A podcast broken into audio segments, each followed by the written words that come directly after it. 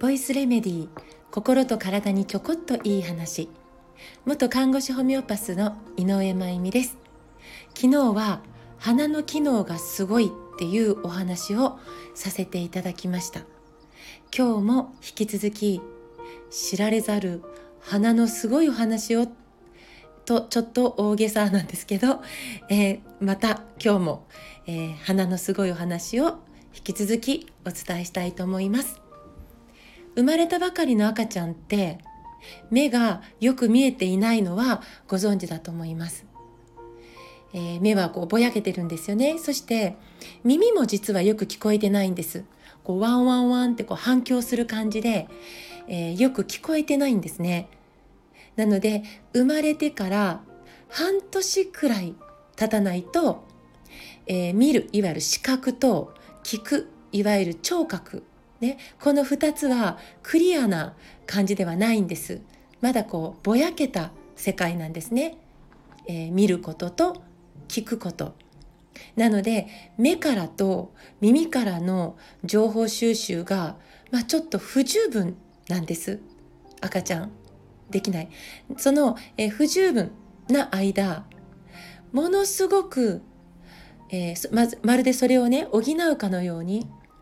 ものすごく、えー、感度が上がっている感覚があるんです。それが、えー、2つあるんですけど1つは触覚いわゆる肌ですね。肌に触れてもらうことで私はここにいる。こんな姿形で、え、ここに存在しているっていうそうやってまずは自己認識というか赤ちゃんが生まれてえー、一番最初にやること自分の存在を確認することとても大事なんですよね。これって触ってもらうしか方法がないというか、まあ、お母さんのお腹の中では、えー、自分っていうその認識が赤ちゃんにないですね。それはお母さんと一体化してるんでお母さんのお腹の中で。なので、えー、自分と誰かを分ける必要がないのでそもそも自分という認識がない。ね、だけど生まれてきてからはへそのを切ってお母さんと、えー、物物質的にというかはもう切り離されるわけで。なので肌に触れてもらってね、えー、私は、え、ここに存在するんだっていうことを確認していくっていうことがとても大事だから。なのでものすごくその肌は賢い状態ですね。一生通じて肌は賢いんですけど生まれたばかりの赤ちゃんはとても。そしてもう一つが嗅覚なんです。鼻。ね。鼻ですよね。嗅覚。で、えー、そう生まれてからの赤ちゃんはしばらくはものすごく嗅覚がいいんです。でその飛び抜けて嗅覚がいいんです。その理由はもう一つだけ。何かというとお母さんの匂いを覚えるためです。これね自然の摂理なんですよね。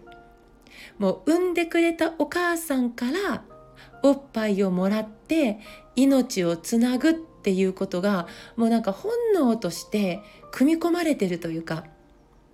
なので、えー、生まれたばかりの赤ちゃんが自分を産んでくれたお母さんの匂いを覚えるっていうことはもう生きることにつながります。生きること。そしてその成功体験を重ねていくっていうこともとっても大事なんです。例えば赤ちゃん泣きますよね。泣きます。でおばあちゃん。これあのおばあちゃんやおじいちゃんやお父さんとかの悪口じゃないですからね。そういう意味では全然なくて。自然の摂理の例え話としておばあちゃんが抱きますよね。よしよしって。でも赤ちゃんってこう匂ってあおばあちゃんだ。ねわかるんです。あおばあちゃんおばあちゃんも好きだけど今おばあちゃんじゃないって。今はおばあちゃんじゃないって。泣きます。そしたらおばあちゃんから「はいパパパパ」っつって、えー、お父さんに、えー、渡されます。で赤ちゃんでお父さんは「よしよし」って抱きます。たら赤ちゃんはって嗅いであお父さんじゃん。お父さん大好きだよ。でも今はお父さんじゃないって泣きますよね。そしてお父さんも「あダメだな」ってなって「ママ」って呼ばれてそしてお母さんのところに「はい」っつって「やっぱなおっぱい持ってる人には勝てないよな」なんてこう言われながらお母さんのところに赤ちゃんやってきます。ね、でそして赤ちゃんがで匂いを嗅いで「ああお母さん」ね「これこれ母ちゃんだ」でこれこれ母ちゃんだって確認できた途端に柔らかいおっぱいが、えー、こうね出てきてそこにに触れながら、えー、キュッキュッてこう吸鉄してそしたらもう美味しい美味しいおっぱいがこうね口の中に、えー、お腹の中に流れ込んでくるっていうこの赤ちゃんにとってはもううっとりするようなこの成功の体験がちゃんとこう積まれていくことってねとっても大事なんですよ。この成功体験が将来のカレーかシチューかを嗅ぎ分ける能力ではなくてそれも大事ですけどねでもそうではなくて何か、えー、緊急的にというか突然何か起こった時に嗅ぎ分ける能力につながっていくんです。自分が今何をするべきかどっちに行くべきか動くべきかとどまるべきか、まあ、例えばいろんな災害やいろんなことがいろんなことが例えば、えーと、進路に進路が2つ目の前にあった時にどっちを選ぼうか今今は何をするべきかとかねそれって頭でシンキング考えるっていうこともちろん大事なんですけど私たち本能的に嗅ぎ分ける能力も持ってるんですよね。そういうこう匂いがないものなんだけどその匂いを嗅いで本能がその私を動かしていくっていう、ね、そういう能力持ってるんですよ。そしてこれは、えー、スピリチュアル的な、えー、そういうこうあのそうらしいよっていうこう伝説的な話じゃなくてちゃんと鼻の中にそれをやるヤコブソン機関っていう場所まであるんです。人間は結構退化しちゃってるんですけど他の動物は結構まだねそれしっかり使えてるんですよね。ヤコブソン機関。ね、でねところがですよこの成功体験とっても大事なんですけどこれが今うまくできなくなってきてるんです。その理由の一つが人工香料。ね、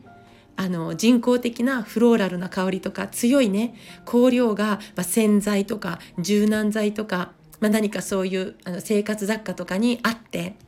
それがあまりに強いもんで、まあ、そういうもので例えばですけど洗濯をするともう服に残るのでねものすごく強くなので、えー、それを家族みんなが着ますから誰が抱いても同じ匂いがするというか強い。ね、なのでその強い匂いっていうのが、えー、こう鋭い嗅覚から脳に取り込まれてしまってこの繊細なお母さんの匂いお父さんの匂い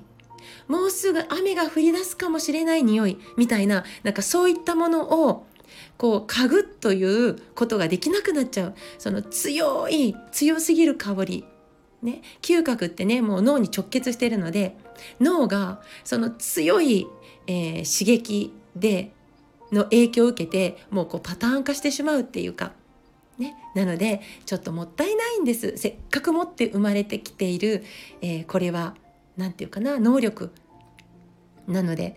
だからちっちゃな赤ちゃんがいるお家あるいはもちろん子どもたちがいるお家